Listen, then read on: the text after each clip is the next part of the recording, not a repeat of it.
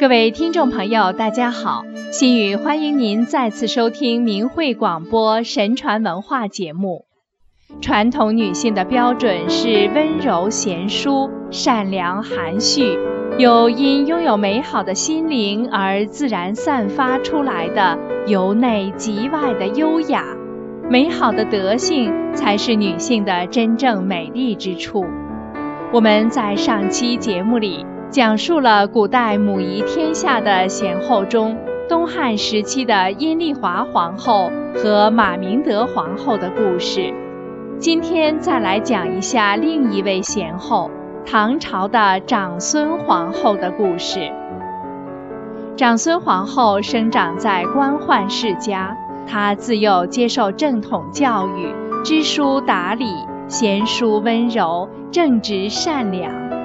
年幼时，一位卜卦先生为他测字时就说他：“坤载万物，德和无疆，履中居顺，贵不可言。”长孙皇后八岁丧父，由舅父名臣高士廉抚养。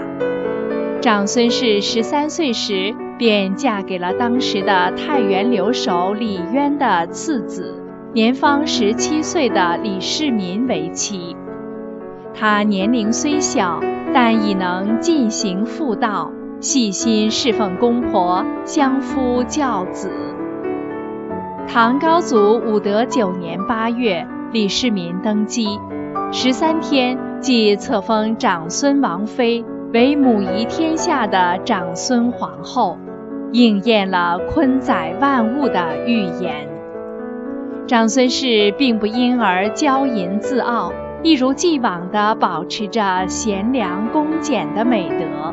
对于年老赋闲的太上皇李渊，他十分恭敬细致地侍奉，每日早晚必去请安，时时提醒太上皇身旁的宫女照顾好他的生活起居，像个普通儿媳那样历尽着孝道。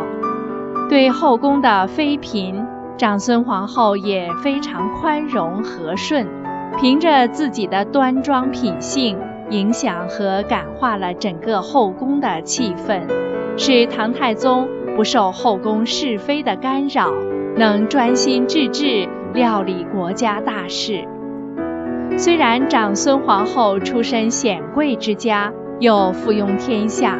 但他却一直尊奉着节俭简朴的生活方式，衣服用品都不讲求豪奢华美，饮食宴请也从不铺张，因而也带动了后宫的朴实风尚。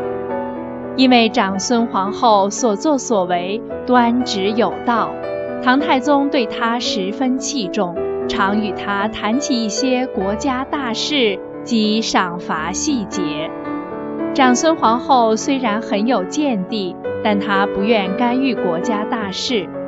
唐太宗坚持要听她的看法，长孙皇后就说出了自己深思熟虑后的见解：居安思危，任贤纳谏而已，其他妾就不了解了。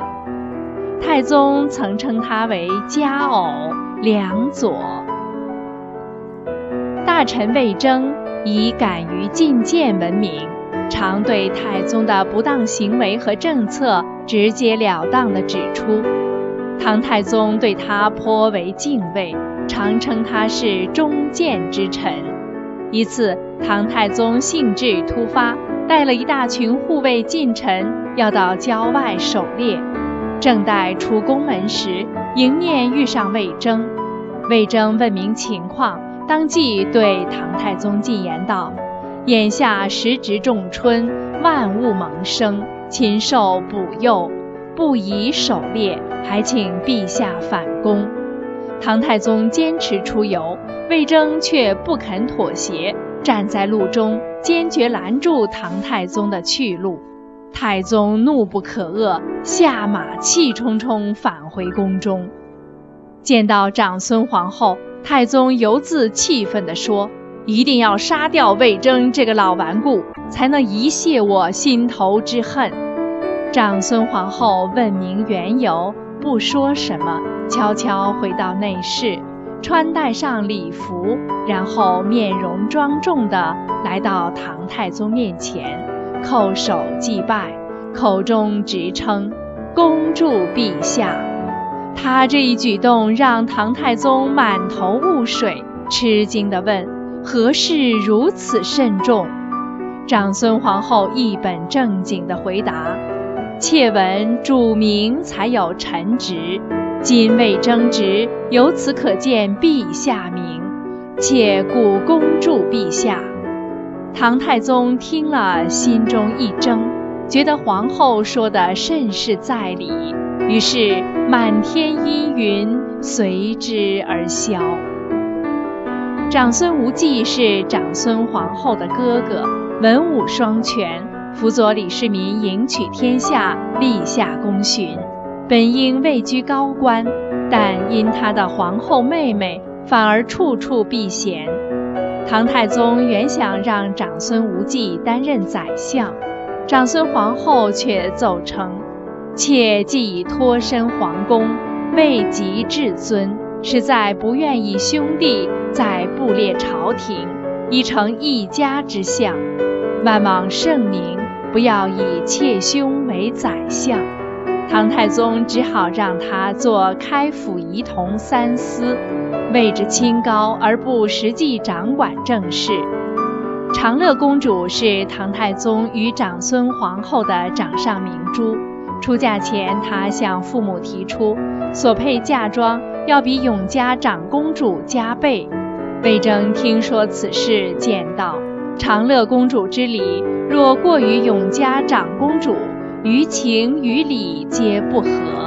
长幼有序，规制有定，还望陛下不要受人画饼。唐太宗本来对此不以为然。回宫后，随口告诉了长孙皇后，皇后却十分重视。她赞道：“妾与陛下结发为夫妇，情深意重，仍恐陛下高位，每言必先察陛下颜色，不敢轻易冒犯。魏征以人臣之疏远，能抗言如此，实为难得，陛下不可不从啊！”于是，在长孙皇后的操持下，长乐公主带着不甚丰厚的嫁妆出嫁了。贞观八年，长孙皇后随唐太宗巡幸九成宫，回城受了风寒，又引动故疾，病情日重。太子承前请求大赦囚徒来为母后祈福，群臣感念皇后圣德，都随声附和。连耿直的魏征也没有提出异议，但长孙皇后自己坚决反对。她说：“生死有命，富贵在天，非人力所能左右。若修福可以延寿，吾向来不做恶事；若行善无效，那么求福何用？”他深明大义，终生不为自己而影响国事。众人听了都落泪，唐太宗只好照他的意思而为。弥留之际，长孙皇后仍殷殷嘱咐唐太宗善待贤臣，不要让外戚位居显要，并请求死后薄葬，一切从简。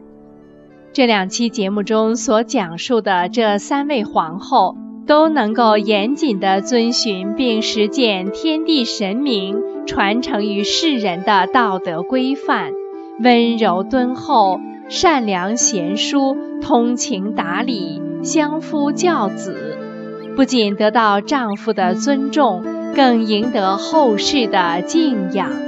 她们因此被尊为千古贤后，更是传统女性的典范。听众朋友，今天的节目又要结束了，心语感谢您的收听，下次时间再见。